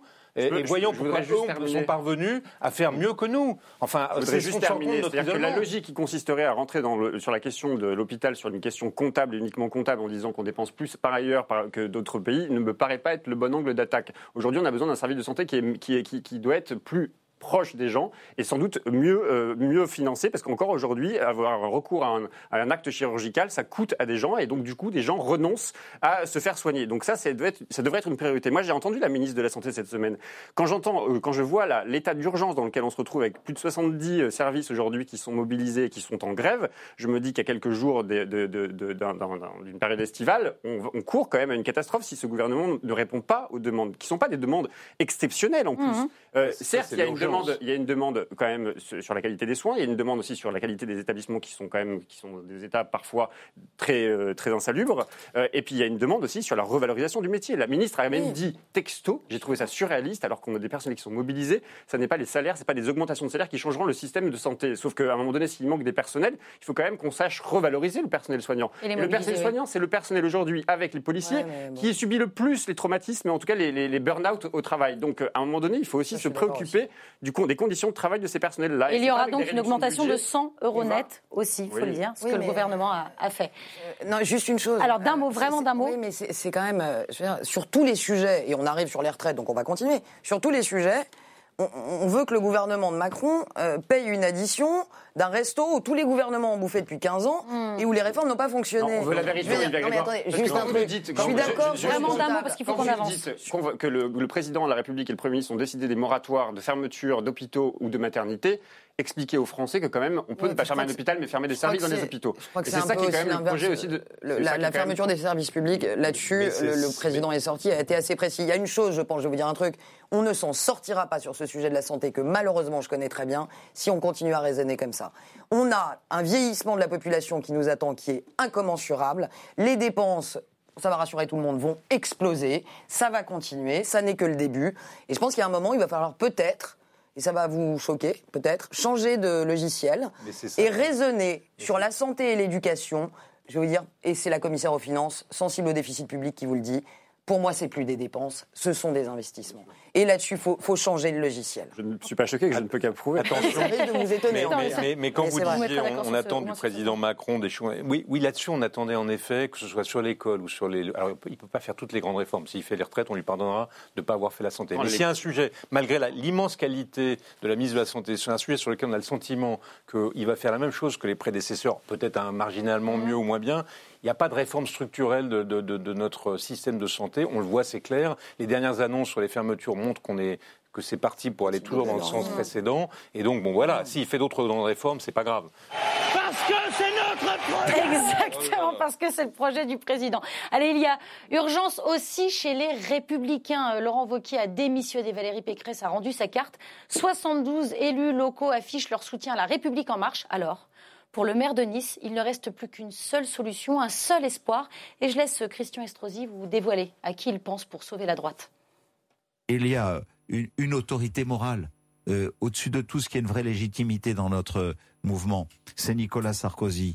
Euh, je considère que nous pourrions parfaitement faire appel à lui Ah oui. pour qu'il euh, soit une sorte de juge de paix. Pas pour lui demander de présider, Ouais. c'est pas sa vocation, euh, mais d'être une sorte de juge de paix qui nous rassemble et qui nous fédère pour pouvoir traverser cette période d'élection locale dans, une, dans des conditions beaucoup plus apaisées, beaucoup plus sereines. Arnaud Benedetti, euh, si Nicolas Sarkozy revient, on annule tout? non mais attendez, le vrai problème, c'est pas la question des personnes, c'est la question de la ligne politique. Euh, La difficulté aujourd'hui pour les républicains, c'est qu'ils sont asphyxiés sur leur droite par le Rassemblement national, qui occupe d'ailleurs de moins en moins l'espace identitaire et de plus en plus l'espace souverainiste, et ils sont euh, asphyxiés sur leur gauche par euh, une partie euh, du macronisme qui représente la droite libérale, celle qu'on appelait la droite orléaniste. Donc euh, la difficulté aujourd'hui, c'est de savoir comment ils peuvent offrir une offre politique qui soit différenciée, euh, différenciante et suffisamment attractive pour ramener dans le giron de la vieille maison républicain ex-UMP euh, tous ces électeurs euh, qui sont partis. Un dernier point quand même important, c'est que moi je pense que ce que nous sommes en train de vivre, c'est la fin d'une séquence tout à fait exceptionnelle dans euh, l'histoire des droites en France. Le parti unitaire, ça n'a jamais existé dans l'histoire des droites en France. Ça date de 2002. Donc c'est absolument ridicule à l'échelle de l'histoire. Euh, il faut se souvenir que oui. pendant les années 80, les années 70, les années 90, vous aviez deux, vous aviez deux formations politiques. Ah oui. Mais non, mais même à l'intérieur de l'UDF, vous aviez des formations politiques différentes, on l'a oublié. La- L'UDF n'était qu'une confédération de partis, les démocrates chrétiens, les libéraux, les- etc., etc. Donc c'est cette séquence-là qu'on est en train aujourd'hui, euh, à mon avis, euh, de voir s'achever. Le problème, c'est que, en effet, pour et là peut-être, euh, d'une certaine façon, M. Estrosi n'a pas tout à fait tort, c'est que pour que la droite arrive à se réunifier à un moment donné, il lui faut toujours un homme qui incarne une forme de synthèse. Ça a été possible à un moment donné avec Chirac. Qui s'appelle Ça a Auriol. été vrai que les impossible. femmes, ils ont toujours Ça a été- possible. Bon, une femme, Ça peut être la femme mais présidentielle. ça viendra peut-être. Providentiel. et, et- et ça a été possible avec Nicolas Sarkozy. Mais ce sont des moments tout à fait exceptionnels. L'espace se rétrécit à droite, elle va disparaître, euh, comme le craint Valérie Pécresse Je, je poursuis le raisonnement. Ouais. A la droite réunit, quand elle gagne, deux familles. Le dernier qui l'ait fait, c'est Nicolas Sarkozy, en effet. Elle réunit une famille conservatrice, disons, et une famille réactionnaire. Ceux qui pensent que c'était mieux avant Ouais. et ceux qui pensent qu'il y a quand même une marge de progrès possible dans le respect euh, d'une certaine, euh, d'un certain héritage. Mmh. Il faut les rassembler. Ou bien, pour le dire autrement, elle réunit deux classes sociales. Elle réunit euh, les diplômés qui, sont, qui ont de l'argent, la Ouais. bourgeoisie, enfin, les classes moyennes euh, non diplômées, pardonnez-moi, non diplômées, euh, les artisans, les, les petits commerçants, et puis une partie des, des couches populaires. Euh, bon, ça, c'est fini. Euh, et ils se sont fait absorber les couches populaires par le Front National et une partie de les- des classes moyennes qui les attiraient euh, par Emmanuel Macron. Est-ce qu'ils sont capables de retrouver une personnalité et une ligne euh, qui soit capable de refédérer ces deux familles ou de refédérer ces groupes sociaux? Vous y croyez ou pas? Ce que je sais, c'est qu'il faut se méfier des jugements définitifs. Petit 1. Petit 2, ce que je sais aussi, c'est que ce que je vois, c'est que partout en Europe, l'univers politique qui était quadripolaire, extrême gauche, gauche, droite, extrême droite, est plutôt en train de devenir tripolaire. hein. Gauche radicale, droite radicalisée, centre euh, réunissant euh, le centre gauche et centre droit. Simplement, ce, qui est encore en question, c'est est-ce que ceux qui occupent ce territoire central, ce sont euh, les progressistes, ou bien est-ce que ce sont une force, est-ce que c'est une force issue de la droite traditionnelle? Et ça, c'est ça, peut se reproduire demain euh, si les conditions euh, de leadership et de ligne politique sont réunies. Hum. Est-ce que ce ne sont pas des personnalités comme Édouard Philippe, Gérald Darmanin et encore d'autres qui ont finalement euh, brisé eux-mêmes la droite euh, traditionnelle en France? Je sais pas, je crois pas que ce soit l'objectif de vie euh, d'Édouard Philippe quand il se lève le matin, êtes ni, de Bruno Le Maire. Je ne le crois pas. Mm. Je crois que son objectif de vie, c'est le temps où il est là, d'essayer de bosser pour le pays. Mais peut-être que je me trompe. Euh, je crois que Denis Oliven a raison sur une chose, et vous l'avez déjà dit au début, je pense qu'on va tous être d'accord. euh, attention aux comparaisons euh, hâtives. Des européennes, des municipales, des législatives, des cantonales. Euh, attention aux lunettes de lecture. Et donc je le dis très simplement en tant que porte-parole du groupe à l'Assemblée nationale pour En Marche, ça n'est pas parce qu'ils ont pris une gamelle incommensurable aux européennes que... Avec la démission de Laurent Wauquiez, enfin, qui a entraîné quand même beaucoup de choses. cuisine, si vous voulez. Mais le truc, c'est que euh, je ne présage pas, et je ne le souhaite d'ailleurs pas, pour le bien de la démocratie euh, française. Je pense qu'il est important qu'on ait euh, encore un parti de gouvernement de droite qui tienne C'était la route. c'était une de mes questions. C'est dangereux j'y qu'il n'y ait plus de droite. réponds, ça me permet de répondre indirectement à, à la tribune euh, que j'ai co-signée avec Marlène Schiappa. Ça n'est pas mon objectif, même si le titre était dans ce sens. Mais euh, je, je pense qu'il est important qu'on ait une opposition de droite et que c'est plutôt vital et plutôt bon pour la démocratie. Donc, et je pense qu'il faut faire attention euh, à condamner trop vite la droite. Je pense que ça n'est pas le cas. Moi, ce qui me frappe, vous parlez de d'hommes, mais moi, il y a deux choses qui me frappent. C'est l'absence d'hommes et l'absence d'idées. Excusez-moi, mais je- au Parlement, par exemple, la commission des finances, à droite, très souvent, on parle d'aide, déficit public, c'est quand même l'origine de la droite, la réduction de la dépense, machin. Pas plus tard qu'il y a deux jours, j'étais encore en, en commission des finances, proposition de loi pour augmenter le pouvoir d'achat des républicains, plus 17 milliards d'euros de dépenses non financées. Et après, Madame Duby-Muller, qu'on a vu il y a quelques minutes, Absolument. vient m'expliquer qu'on ne parle pas de réduction de la dépense publique. Qu'ils reprennent leurs fondamentaux. Je- je- moi, quand je vois Gilles Carrez à côté de vous écoute. Peu, communiste révolutionnaire sur Ah le oui, RIP mais- ADP, je comprends le malaise de M. Retailleau Grégoire. et de M. Larcher sur ce sujet. Donc les sénateurs Les Carré, Républicains pour les... temps, il faut être quand faut même leur, Quand on identité. observe le Qu'ils champ retrouvent politique, leurs fondamentaux. Non, mais quand on observe le champ politique, effectivement, vous avez absorbé une grande partie de la droite. Vous, faites, vous prenez d'ailleurs des engagements et vous prenez des, euh, des mesures qui euh, au- qu'aurait sans doute euh, d'ailleurs aurait aimé faire Nicolas Sarkozy ou d'autres par le passé. Oui, enfin, c'est pas Donc, le cas euh, sur la baisse de fonctionnaires. Non, ce que je veux dire, c'est que s'il existe un espace aujourd'hui où la droite peut se reconstruire, c'est justement sur un espace d'une droite sociale. Et que donc, sans doute, qu'effectivement, un certain nombre de parlementaires de la, des Républicains cherchent à reconstituer une droite sociale, ce que vous n'êtes pas. Et donc, euh, peut-être qu'il y a un espace Ah, pour eux, peut-être qu'il y a un espace pour eux, effectivement, moi. à créer là-dessus. Moi, je, je- je souhaite qu'effectivement, il y ait une Voilà. opposition de droite qui existe et qui soit une opposition de droite sociale, euh, telle qu'elle a été par le passé, une droite, la droite traditionnelle, une droite même gaulliste, Mhm. euh, on pourrait le dire, et qui a été totalement abandonnée par euh, Laurent Wauquiez. Moi, j'en veux, presque, j'aurais envie de le dire, j'en veux presque, ouais, à des, à des personnalités importantes de la droite, euh, Valérie Pécresse, euh, euh, monsieur euh, dans le Nord, euh, j'ai oublié son nom. euh, Ah, Xavier Bertrand. D'avoir abandonné leur famille. Pourquoi n'ont-ils pas mené la bataille intellectuelle, idéologique au sein de leur parti Pourquoi Alors, ils peuvent vous répondre si elles regardent l'émission. C'est quand même non, mais c'est vrai que c'est quand même surréaliste d'avoir abandonné leur parti pour des considérations qui sont différentes. Après, une chose qui est intéressante, c'est de voir les votes euh, des Républicains, notamment à la suite du discours de politique générale du Premier ministre, et de voir comment euh, le- les députés se sont comportés en votant massivement contre, alors qu'ils étaient plutôt abstenus lors de la, la précédente euh, déclaration de politique générale, et qu'au Sénat, bizarrement. On s'est plutôt abstenu. Majoritairement, les républicains se sont abstenus. Mais Absolument. encore une fois, pour des considérations sans doute bassement politicardes. Parce qu'on sait qu'il va y avoir les sénatoriales de la l'année euh, prochaine, on sait qu'il y a les municipales. Et que voilà, donc tout ça est quand même assez peu réjouissant pour euh, le, le- le niveau Mais intellectuel des poli- de la pas politique. le temps sais parler. Un, mot, un truc qui est intéressant, c'est de voir en même temps 75 parlementaires de droite qui effectivement votent contre le discours de politique générale là où ils s'abstenaient il y a deux ans, ça se radicalise, et en même temps 72 maires de droite dans le JDD Signer la tribune. En Marche. Il y a quand même des turbulences assez fortes. Qui avait déjà Allez. rejoint la Macronie. Oui, On va-. Certainement, certainement. On va maintenant parler, puisqu'on l'a déjà évoqué un petit peu depuis le début de cette émission, on va parler des retraites. Euh, C'est Édouard Philippe hein, qui nous a donné euh, la substance de cette euh, réforme à venir. On l'écoute. Le président l'a affirmé, nous devons travailler plus longtemps. C'est la clé de la réussite du pays. Je vois bien que cela inquiète, mais la réalité, c'est qu'il s'agit aussi d'une question de justice. Continuer à partir à la retraite deux ans plus tôt que l'âge moyen des autres pays européens, c'est demander à nos enfants de financer cet écart.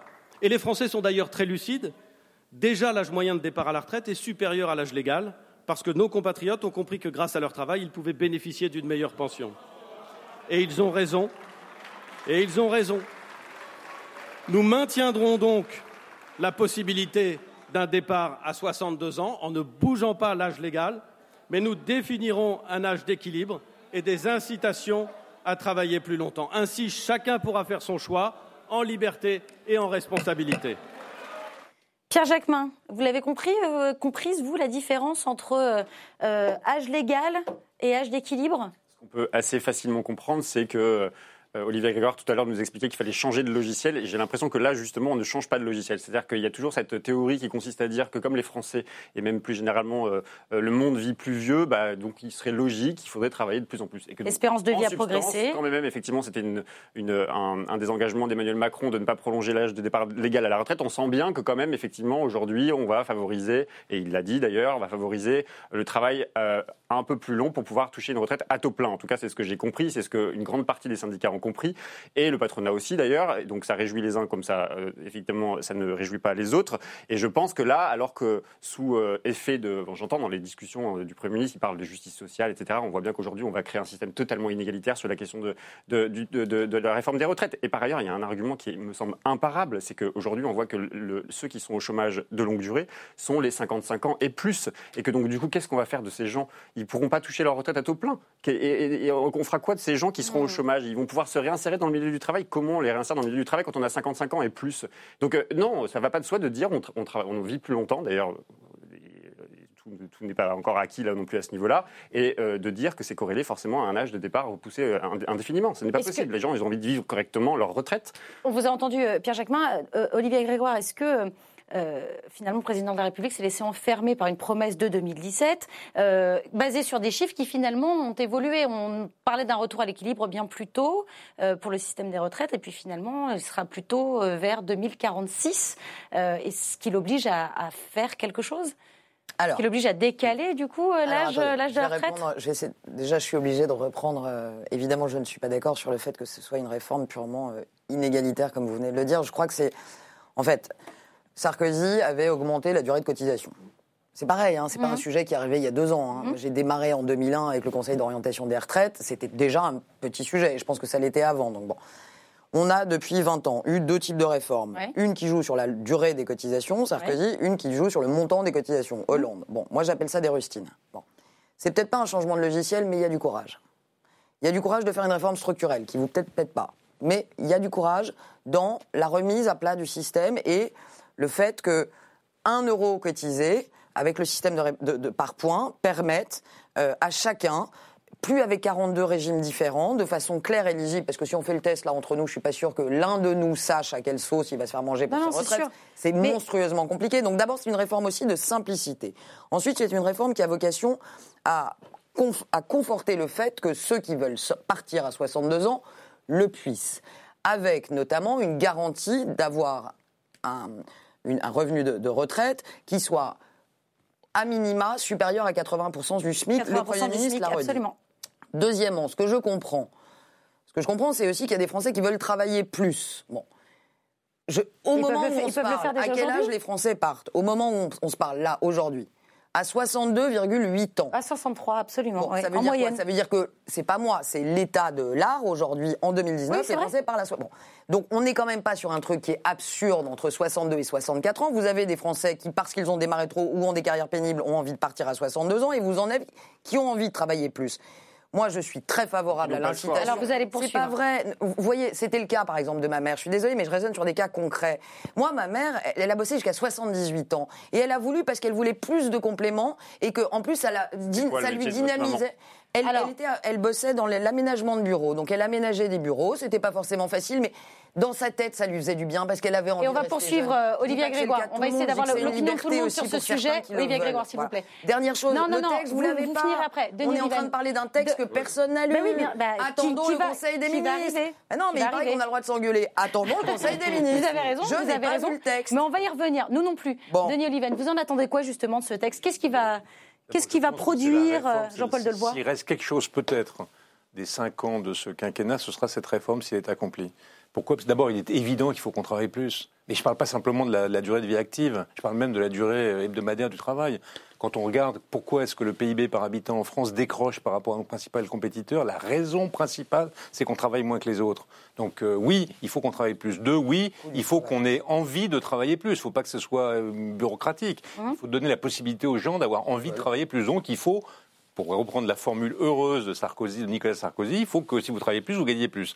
Euh, donc voilà, là, ça c'est l'acte 1. Donc oui, il faut qu'on allonge la durée de cotisation parce qu'on ne va pas augmenter les cotisations, on ne va pas baisser les pensions. Donc si on veut financer le système de retraite, il faut qu'on cotise plus longtemps. Ça c'est le point 1. Mais au-delà de ça, cette pas le choix. réforme, il y a pas- Mais si, oui, il y a le c'est- choix. il faut qu'on le fasse. Mais il y a c'est surtout cette réforme a un autre avantage considérable, c'est que quand on disait tout à l'heure pourquoi est-ce que en France on est si malheureux alors qu'on a un niveau de bien-être euh, comparable aux autres, c'est parce que on a fabriqué un État-providence qui fabrique de la division. Vous le disiez, c'est très juste. En France, il y a 40 systèmes de retraite. C'est-à-dire que dans un, dans un autobus, vous avez cotisé de la même manière, mais selon la branche à laquelle vous appartenez, vous n'avez pas le même quantum de Pas le même droit à la retraite. Non, c'est pas la c'est pas la complexité, c'est l'inégalité non, non, non, non, profonde mais de l'argument de la notre complexité, système. je l'ai entendu, Olivier, Olivier Grégoire l'a sorti. et Le moment de, quand on en a parlé pour la loi travail, que ce soit la loi travail c'est- commun là, ou la loi travail mais là, c'est pas la complexité, c'est on voit c'est qu'aujourd'hui, le, l'inégalité. le code du travail est beaucoup plus complexe qu'il mais c'est- encore auparavant. je ne vous euh, parle pas de complexité. On a des exemples de finissez. réforme. L'Allemagne l'a fait, la Suède l'a fait. On a le fait d'unifier nos systèmes de retraite comme le fait, disons, c'est une réforme, ça va vous paraître étrange, social-démocrate. C'est pas du tout une réforme de droite. C'est de faire ce qu'ont fait les pays sociaux-démocrates pour que notre corps social soit unifié. C'est-à-dire que quelle que soit la branche dans laquelle vous travaillez, quel que soit votre métier, si vous avez cotisé le même montant, vous avez le droit au même rapport, la- Alors, à la même retraite, ce qui n'est pas du tout le cas aujourd'hui. On le voit, on le voit sur ce plateau, ça suscite euh, euh, voilà, beaucoup de divisions. Euh, Arnaud Benedetti, est-ce que euh, quand ce texte arrivera probablement à, la rentrée euh, 2020 dans euh, l'hémicycle, est-ce que cela va soulever encore beaucoup de mécontentement Ah, pense Est-ce qu'on se le- rappelle de 2010 et d'un million de, Non, personnes dans la rue? C'est ce qui attend le gouvernement? C'est la réforme la, potentiellement la plus explosive à laquelle est confronté euh, le gouvernement. Et alors, il faut jamais quand même oublier que euh, le Premier ministre, Édouard Philippe, est un enfant d'Alain Juppé. Et souvenez-vous, dans l'histoire Ah oui politique récente, quand même, il faut avoir de la, heureusement il que faut l'histoire avoir- ne se répète il pas. faut avoir- il faut avoir de la mémoire. Il faut avoir de la mémoire. On a vu quand même que euh, la réforme qu'avait euh, essayé euh, d'engager euh, Alain Juppé s'était heurtée à un front syndical et à une contestation sociale qui avait finalement naufragé. Souvenez-vous euh, ce qui euh, ce qu'il restait euh, du gouvernement Juppé.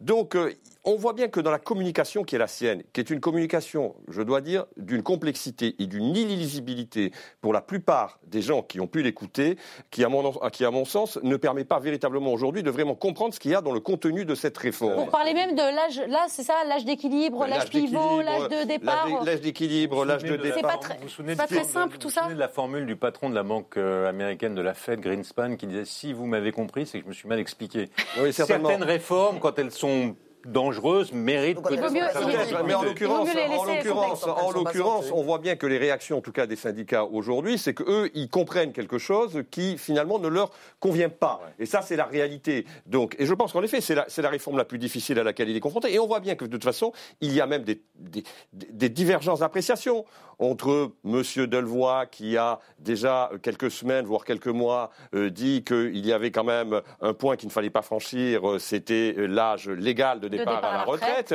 et euh, le gouvernement. Donc, on, on sent bien qu'on est quand peut-être des même... ballons d'essai aussi du gouvernement pour tester Oui, un peu le. peut-être, mais enfin, on voit bien quand même qu'on est, on est avec un sujet avec lequel, forcément, et c'est bien naturel, la gouvernance n'est pas tout à fait à l'aise parce qu'elle sait très bien qu'elle est confrontée à une opinion qui est profondément éruptive sur ce sujet. C'est une réforme totémique. Allez, clairement. je voudrais euh, maintenant évoquer une autre réforme à venir, celle qui concerne la procréation médicalement assistée. Mais alors cette fois, le texte est prêt, rédigé, peaufiné. Il sera même adopté en Conseil des ministres fin juillet. Le chef du gouvernement l'a annoncé mercredi sous les applaudissements de la majorité. Et pourtant, il est un ministre qui n'a pas encore de position ferme et définitive sur le sujet, qui a donc vraiment hâte de suivre les débats au Parlement. C'est Bruno Le Maire, on l'écoute. Je ne change pas d'avis en fonction de mon entrée euh, dans un gouvernement. J'ai toujours eu des interrogations sur euh, la PMA. Ces interrogations, je les garde. Je parle pardon de la PMA pour toutes les femmes, Oui, évidemment. mais je garde ces interrogations sur euh, la PMA. Mais l'intérêt d'un débat démocratique serein, apaisé, c'est justement de remettre en cause vos certitudes, de remettre en cause vos interrogations, de vous confronter à la réalité des femmes qui veulent procéder à une PMA, de les écouter, d'entendre leurs arguments et, et peut-être d'évoluer dans ces convictions. Donc vous êtes toujours contre ou vous êtes en train de changer Mais d'avis j'ai toujours des interrogations, oui, je vous le confirme. Alors aujourd'hui, d'après un, récent sondage IFOP, 6 Français sur 10 sont favorables euh, à la PMA pour toutes euh, les femmes. Le contexte est donc euh, différent par, rapport à celui qui prévalait en, en 2012-2013. Est-ce que vous craignez toutefois, Pierre Jacquemin, le retour de la manif pour tous? Je pense qu'à force de reculer, effectivement, euh, une des, une des erreurs, je pense, de ce gouvernement, c'est de ne pas avoir assumé dès le départ, justement, la, Alors que la- une mise à de campagne. alors, la mise à l'ordre du jour, effectivement, de ce, de ce projet de loi. Je pense que ça, ça- ça aurait évité une, euh, une préparation intellectuelle, de mobilisation, effectivement, d'une partie de la droite conservatrice qui va évidemment se mobiliser, se remobiliser autour de cette question de la PMA. Évidemment, le discours du, du ministre, euh, pas des moindres, euh, Bruno Le Maire, quand on l'entend encore hésiter, on sent bien le malaise qui est le sien aujourd'hui, et ne pas assumer un choix qui est un choix euh, d'une majorité me paraît un peu problématique. Euh, mais moi, je trouve quand même que euh, sur ce sujet de la PMA, il y a quand même un autre engagement qui aurait dû être tenu, et c'est ce qui, moi, me pose un problème. Il y a tout un débat sur les questions de filiation euh, qui me paraît extrêmement compliqué, où c'est extrêmement compliqué d'avoir une position dogmatique sur est-ce qu'il faut, oui ou non, donner le droit aux enfants d'avoir... De- de connaître l'identité Je trouve ça père biologique. compliqué, et je me permettrai absolument pas d'avoir un avis là-dessus, parce que je trouve Ce ça sera certainement l'objet des Vraiment, débats. Voilà, aussi je sais que rien n'est tranché a priori au niveau du gouvernement, donc j'espère que les associations seront écoutées à ce niveau-là. Mais quand même, le, le projet de loi qui s'intègre sur le projet de loi bioéthique aurait dû intégrer une autre dimension qui va laisser des enfants ou des familles dans des situations complexes, qui sont les enfants euh, nés par GPA à l'étranger. Et je pense que c'était un, des engagements d'Emmanuel Macron euh, que de reconnaître les enfants euh, nés par une GPA à l'étranger. Et je, sais que c'est problématique parce Alors, que avant d'aller sur la GPA, n'a rien à voir. Évidemment. Mais quand même, ça aurait dû faire partie du package de la loi bioéthique. Et je trouve que vous n'avez pas été suffisamment courageux là pour la peine de ne Ah, pas avoir assumé. Avant, l'a été un peu. Alors, bah, vous êtes vous êtes courageux dans vos Non, convictions. Vous êtes courageux dans vos convictions. Je vous reconnais. Je vous reconnais vos convictions. De vous, allez vous allez très loin dans vos convictions. Vous passez même par ordonnance sur certaines de vos idées. Donc pourquoi pas sur la PMA Olivia euh, Grégoire, aller avancer vous avez, vite. euh, vous avez tardé à mettre euh, ce texte à l'ordre du jour? Non, je suis pas d'accord là-dessus. Je pense en revanche maintenant qu'il faut pas tarder. Hum. Je pense que le danger, puisque vous parlez du mariage pour tous, euh, je pense qu'en politique, euh, euh, tout revient souvent et que pour avoir échangé avec euh, la, la représentante du mariage pour tous sur un plateau il y a quelques jours, force est de constater que les arguments n'ont pas bougé et que euh, c'est assez d'ailleurs difficile d'échanger. Effectivement, il y a beaucoup de dogmatisme là-dessus. Bon, moi, je suis pas exactement dans la position de Bruno Le Maire, mais ce que je crois, c'est que on peut pas être spécialiste de tout. Moi, je suis pas une spécialiste de la PMA. Euh, je suis une femme. Euh, J'ai pas d'enfants. C'est idiot, mais on se regarde aussi. au- Vous, vous êtes une journaliste. C'est pas une question de spécialiste, mais c'est quand Non, même une question de droit. Donc en fait, Bien là, la sûr. question de la PMA, vous c'est avant tout une question de droit. Oui, non, mais vous je- m'autoriserez, c'est parce que moi, je suis faite que- de ce bois, d'abord de travailler, de mesurer aussi les pour, les contre, d'écouter ce que disent les associations. Moi, j'écoute pour l'instant. Je pense en revanche qu'il ne faut pas que ça. Enfin, post-mariage pour tous, et on l'a vu, il ne faut pas que ce soit la, la- la- la même gestion parlementaire que l'enfer du tunnel mariage pour tous, qui a duré des mois et des mois et qui a fait beaucoup de mal aux parlementaires. Il y a une chose en revanche. C'était une question aussi de, de, de, de positionnement politique aussi. oui, là, on il y a aura la même là. se... Je vous rappelle une chose. Stanislas Guarini a été très clair, le patron de la République en marche. Il a dit, enfin le patron, le, le- le président de la République en marche. Il a dit, il y aura une liberté de groupe. Chaque parlementaire pourra faire ce qu'il veut sur cette réforme. C'est pas, pas anodin. Ça veut donc dire qu'on a quelques mois encore pour chacun se faire un avis.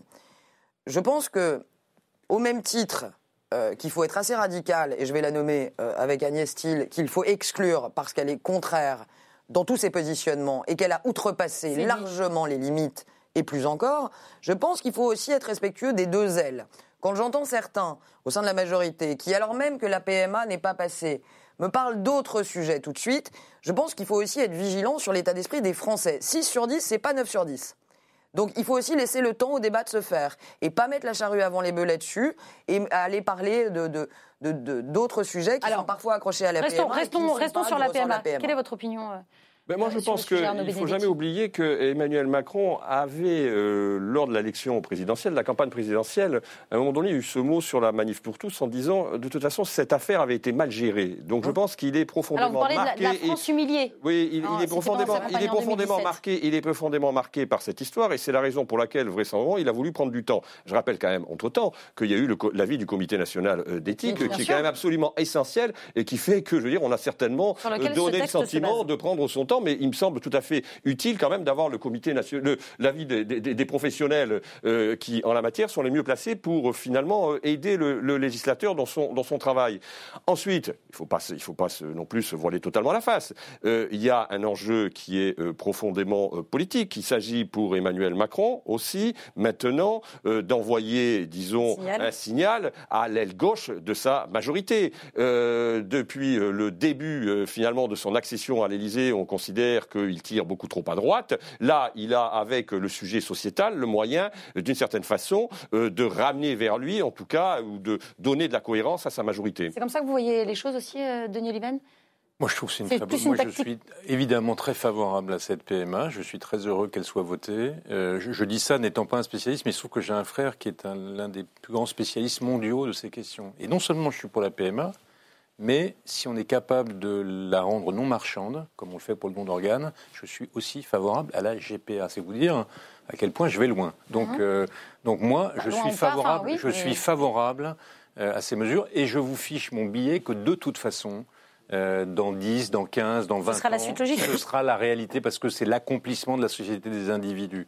Donc je trouve que c'est une bonne réforme. Je pense qu'il faut prendre les précautions pour ne vexer, ne blesser personne. Je pense qu'il ne faut pas non plus être l'otage d'une minorité agissante qui voudrait empêcher la société française d'accomplir sa réforme de liberté. Euh, voilà. Maintenant, euh, je- je- je- je- c'est une étape, il faut la franchir. et J'espère qu'elle sera franchie dans les meilleures conditions. Euh, on continue d'égrener euh, la liste euh, des réformes. Regardons d'un peu plus près celle qui vise la justice des mineurs. La garde des Sceaux a dévoilé hier les grandes lignes de son projet dans lequel elle introduit notamment le principe d'une irresponsabilité pénale avant l'âge de 13 ans. Une mesure contestée par la présidente de la région francilienne, Valérie Pécresse. C'est une décision gravissime. Pourquoi? Pour deux raisons. D'abord parce que c'est un déni des réalités. Euh, la délinquance des mineurs explose chez les plus jeunes. Pourquoi? Mais tout simplement parce que les plus grands vont pervertir les enfants pour justement faire le sale boulot. Il faut avoir des sanctions appropriées à leur âge, mais des mesures de réparation pénale. Le fait que on oblige ces enfants, lorsqu'ils commettent des actes pour les autres, pour les gangs, parce qu'ils sont instrumentalisés par les gangs de trafiquants de drogue, les gangs de, de pickpocket, les gangs de cambriolage. Les cambriolages sont faits souvent par des bandes de très jeunes mineurs. Donc, Donc vous êtes archi contre. c'est irresponsable. C'est pour ces enfants. On est en train de les, de les, comment dire, de les livrer aux prédateurs qui sont les caïds. Alors, euh, Denis Oliven, qui a raison? C'est Valérie Pécresse ou Nicole Belloubet? Vous vous étonnerez en vous disant que c'est Nicole Belloubet. Moi, si vous ne l'avez pas lu, je vous recommande à tous de lire un ouvrage remarquable d'une journaliste des années 50, Gita Sereni, une journaliste anglaise, le cas Marie Bell, qui a fait le portrait d'une jeune criminelle, criminelle qui avait assassiné deux enfants. euh, de, et elle avait 10 ou 11 ans. Parce que vous comprenez que les enfants ne sont pas des adultes. Et que l'ensemble des pays du monde ont toujours, en tout cas les pays euh, développés et civilisés, ont toujours fait attention à ne pas traiter les enfants avec, Comme s'ils avaient le discernement des adultes. Et, et donc, euh, ça, ça- ça n'est en rien du laxisme à l'égard de la criminalité. C'est simplement le fait de- de- de- d'avoir de, la considération pour le cas particulier euh, d'un enfant dont le discernement n'est pas nécessairement établi. Et d'ailleurs, je, je précise que quels que soient les âges de, de- de responsabilité pénale, le juge a toujours la faculté, s'il considère que euh, l'enfant était en situation de discernement, de lui appliquer des peines beaucoup plus lourdes que celles qui sont prévues. Et, et- et cela Donc, concerne environ je- 2000 jeunes Après, 13 ans aujourd'hui. après est-ce qu'on a les moyens euh, de traiter ces enfants euh, comme ils le devraient? Est-ce que euh, l'administration judiciaire, la police, est-ce qu'on sait traiter ces enfants? ouais. Quand on lit ce- ce- le, le cas Maribel, on voit que l'accompagnement psychologique de ces enfants est décisif. Euh, donc voilà, moi je, je, comprends qu'il y ait euh, un- une symbolique de la majorité à 13 ans quand on veut se repositionner à droite, mais quiconque, je crois, connaît un peu ces sujets et tous les professionnels de, de- qui ne sont pas forcément ni de droite, ni de gauche, ni laxistes, ni pas laxistes, mais qui ont pour objectif de permettre à ces enfants de grandir comme des adultes, de retrouver le chemin d'une vie d'adulte normale, sont pour des mesures éducatives, pédagogiques et psychologiques plutôt que Autre, autre que l'emprisonnement. Et, et pourtant, vous parliez de laxisme, c'est bien ce que dénonce euh, Rachida Dati. Elle dit que c'est du laxisme pur euh, sur RTL. Qu'est-ce que vous en pensez, Arnaud Euh, Benedetti Il y a deux choses. D'abord, euh, là où je suis peut-être en désaccord avec vous, c'est que je pense qu'il y a des formes de criminalité très différentes. Il faut, euh, qui sont très hétérogènes, et qu'il y a une criminalité aujourd'hui qui existe euh, Chez les mineurs les mineurs, euh, qui est liée à différentes formes de trafic, à différentes formes, disons, de transgression. Et ça, c'est un phénomène aujourd'hui qui est quand même nouveau et auquel doivent répondre les pouvoirs publics. Alors après, c'est la question de la réponse, à la fois éducative et pénale, que l'on apporte. Euh, moi, je pense que quand même, bien évidemment, sur cette affaire, on voit bien que la droite essaye de se positionner en essayant de faire porter un soupçon euh, de laxisme à l'actuelle majorité. On est, disons, dans une séquence politique où il s'agit vraisemblablement pour la droite républicaine de reconstruire sur ses fondamentaux une offre politique qui soit une offre politique qui lui permette, d'une certaine manière, de montrer qu'elle n'est pas tout à fait la tête sous l'eau. Ça, c'est une réalité. Euh, en même temps, quand même, le problème est, est- est- est, je pense, beaucoup plus complexe qu'on veut bien le présenter. La position de Mme Belloubet, c'est une position aussi qui vise finalement à harmoniser la position de la France avec un certain nombre de conventions Merci. Internationales. D'abord, alors après, la question qu'il faut se poser, est-ce que euh, la France, je veux dire, euh, décide, oui ou non, euh, de s'aligner sur ces conventions internationales Euh, Après, c'est une responsabilité qui est une responsabilité qui relève de l'État. Hum. Au-delà de, au-delà justement de cette harmonisation avec ce qui se fait ailleurs, est-ce que c'est une bonne mesure? Moi, je pense que c'est une bonne mesure, mais c'est une mesure qui, même si, parce que vous ne manquerez pas de le rappeler, elle passera par ordonnance, fera l'objet d'un débat parlementaire Pendant un an. pendant un an. Donc on va pas, on va y passer un peu de temps. Merci de rappeler, euh, Arnaud Benedetti, que c'est une forme aussi d'alignement de la France. Cet âge euh, d'irresponsabilité pénale existe dans de nombreux pays. Il n'existait pas en France, donc il y avait une forme de ju- vide juridique. Point 1. Deuxièmement, je ne vais pas commenter Rachida Dati, la droite, c'est c'est tellement... euh, euh, ça en devient presque caricatural, donc c'est Ouais. un peu dommage. Surtout quand euh, on est. euh, Ce ne sont pas des arguments recevables, ce que dit. Valérie Pécresse? Non, mais c'est pas ça. C'est que euh, il faut travailler un peu. Elle dit un peu des erreurs, la Madame Pécresse, et que Madame Dati prenne son cheval habituel de la sécurité. rien de neuf sous le soleil. Mais ce que je trouve intéressant, c'est que en fait, on a un vrai problème, qui est qu'aujourd'hui, quand ça arrive et qu'on a un mineur de moins de 13 ans qui fait un, un délit, c'est à peu près 18 à 20 mois de temps de, de procédure avant de prendre une décision. En attendant, euh, ce gamin, parce qu'excusez-moi, euh, pour moi c'est encore des gamins, il est euh, pas encadré, pas entouré, comme le disait Denis Oliven, ni au plan éducatif, ni au plan psychologique. Et donc là, l'idée c'est de en réduire deux- les en deux temps. procédures en deux temps. Voilà. Un, euh, une sanction. euh, Enfin, premièrement, la culpabilité du, du jeune est reconnue par le juge, et Ce qui permet ensuite, d'indemniser éventuellement les victimes. euh, voilà. Et deuxièmement, le juge euh, prononce la sanction ou pas. euh, ou pas et peut adapter entre la reconnaissance de culpabilité et la sanction le traitement euh, éducatif du- de la personne concernée. Donc je trouve que c'est plutôt malin que ces, ces gamins restent pas des mois et des mois et des mois en suspension. Et puis après, allons jusqu'au bout du sujet. Moi, en préparant cette émission, parce que c'est un de mes défauts, je prépare. Oui, c'est bien. Et je travaille. ça veut dire quoi? Ça veut dire que Madame Dati, à 11 ans, elle veut les emmener où? Euh, Est-ce que la meilleure façon qu'un gamin s'en sorte, c'est de l'envoyer en tôle ou en centre éducatif fermé?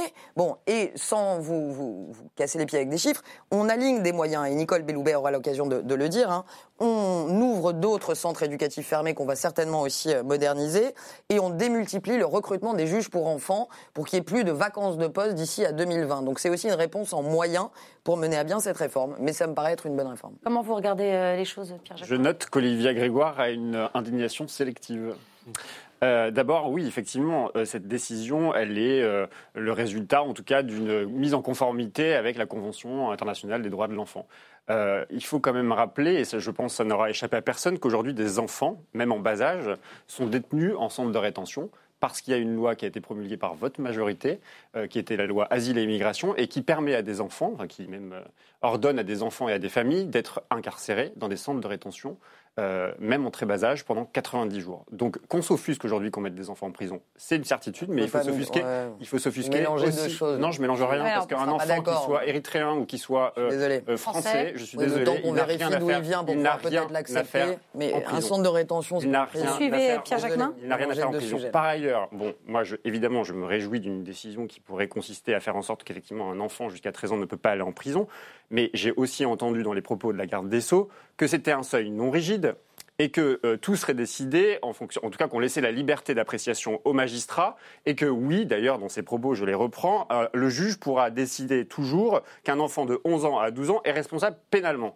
Donc, ça veut dire qu'en gros, on fait une annonce en disant on ne met pas les enfants en dessous de 13 ans en prison, mais quand même, on laisse la- l'appréciation au juge. Donc, je ne comprends même pas aujourd'hui qu'on nous explique qu'on prend une mesure qui, en fait, n'est pas vraiment une mesure, qui est juste une, un cap, un, un cadre, qui n'est absolument pas contraignant et que le magistrat pourra euh, lui-même décider euh, La en fonction de- présentée dans de- de- en fonction de, de, présentée en septembre. Là aussi, attendons peut-être de voir le texte. La différence fondamentale, c'est que si- une fois que la, la règle est fixée, le juge, par exception, va essayer de vérifier si, dans le cas particulier, Non, mais la, règle générale, Non, mais c'est l'irresponsabilité. d'accord, mais c'était déjà le cas, en Ça, fait. hein. C'est juste que c'était déjà le cas. Allez, on a entendu vos différents points de vue sur cette question. On avance avec cette décision saluée par certains, fustigée euh, par d'autres. L'édition internationale du New York Times s'alignera à partir du 1er juillet sur son édition américaine et ne publiera donc plus aucun dessin satirique.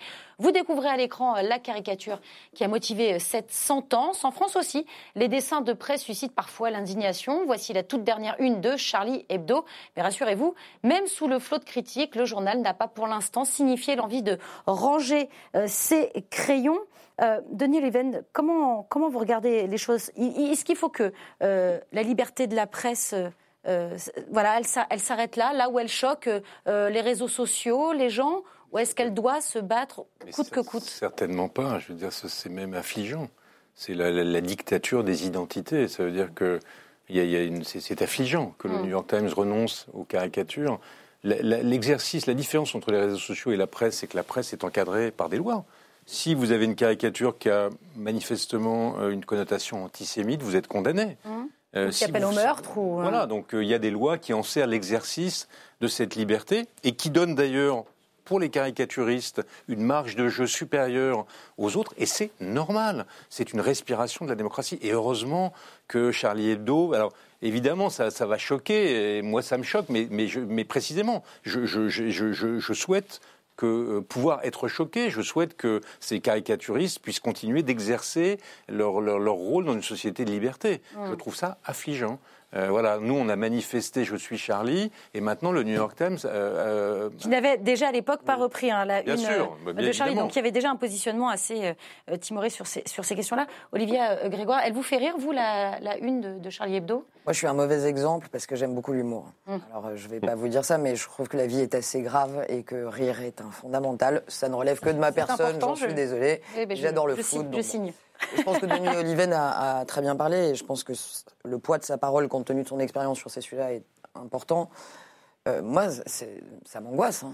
Ça m'angoisse profondément et ça me, ça me donne le, sentiment que euh, euh, de plus en plus, quelque part, la, le politiquement correct rentre en compétition avec, notamment aux États-Unis, avec le- l'humour, la caricature, la presse, et c'est- valable sur beaucoup de pans de la société américaine. hein. Aujourd'hui, je ne vais pas rentrer dans les détails, mais quand un professeur lit un texte aux États-Unis, dans ses classes, euh, il y a des prétextes pour éviter les impacts psychologiques. Enfin, si on continue comme ça, je veux dire, on, on, on lira plus euh, beaucoup de littérature française. Mm. Je vous rappelle qu'on est quand même dans le pays, et c'est tout près de l'Assemblée, puisqu'il a fait, on est à 200 mètres de l'Assemblée, et qu'en l'occurrence, la poire euh, Louis-Philippe euh, Daumier n'aurait jamais existé. Enfin, c'est d'une tristesse, et, ça- et ça m'angoisse, parce que le monde est, est complexe, il est belliqueux, et si on n'a plus le droit de se marrer pour dire les choses ça regarder. devient très grave, quoi. Euh, ça vous angoisse aussi, Arnaud Benedetti?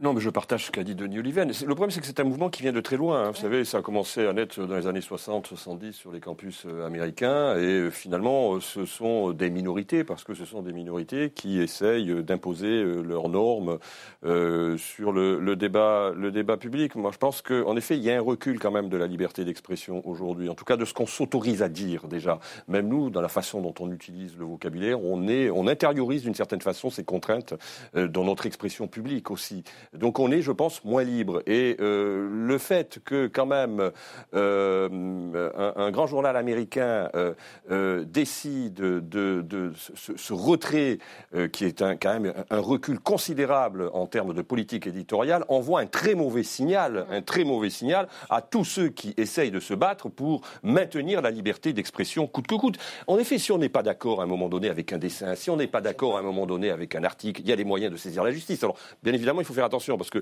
les législations sont très différentes en fonction euh, des, différents, euh, des différents pays. Mais quand même. mais je vous entendais. Au, Je veux dire, les- non, mais ceux qui au- à minima, fondent- on l'achète pas. c'est ce pas- qui fonde la démocratie, c'est l'espace public. Mm. L'espace public, c'est l'argumentation et la contre-argumentation. Qu'on cesse de vouloir en permanence donner des injonctions à l'espace public, qu'on le laisse vivre. C'est grave, Pierre Jacquemin, que ce soit le New York Times qui renonce. Les dessinateurs de presse sont nés avec la démocratie. Donc, du coup, aujourd'hui, dès qu'on remet en cause les libertés, les journalistes, les dessinateurs de presse sont directement impactés. Avant même euh, cette histoire euh, de caricature du New York Times, on sait qu'un certain nombre de caricaturistes ont été licenciés au sein du journal parce que, soi-disant, euh, trop euh, anti-Trump, euh, et que donc ça, c'est quand même un problème particulièrement grave, effectivement, en termes de liberté de la presse. Après, pour revenir sur la caricature quand même de Charlie, moi je voulais juste finir sur une note un tout petit peu drôle, parce qu'effectivement, c'est aussi des caricaturistes qui se parlent et qui se répondent. Oui. Et il y a cette caricaturiste Amandine Petit-Martin, je ne sais pas si on peut remettre euh, la couverture de, de On va- Charlie on va Hebdo. essayer de la- on va essayer je de la vais décrire la remettre. Oui. caricature de Amandine Petit-Martin qui a donc répondu à Charlie Hebdo, qui met en scène une femme avec un homme qui a un t-shirt Charlie et qui est donc dans l'entrejambe de la femme et qui dit « Au moins, quand tu la bouffes, tu la fermes ».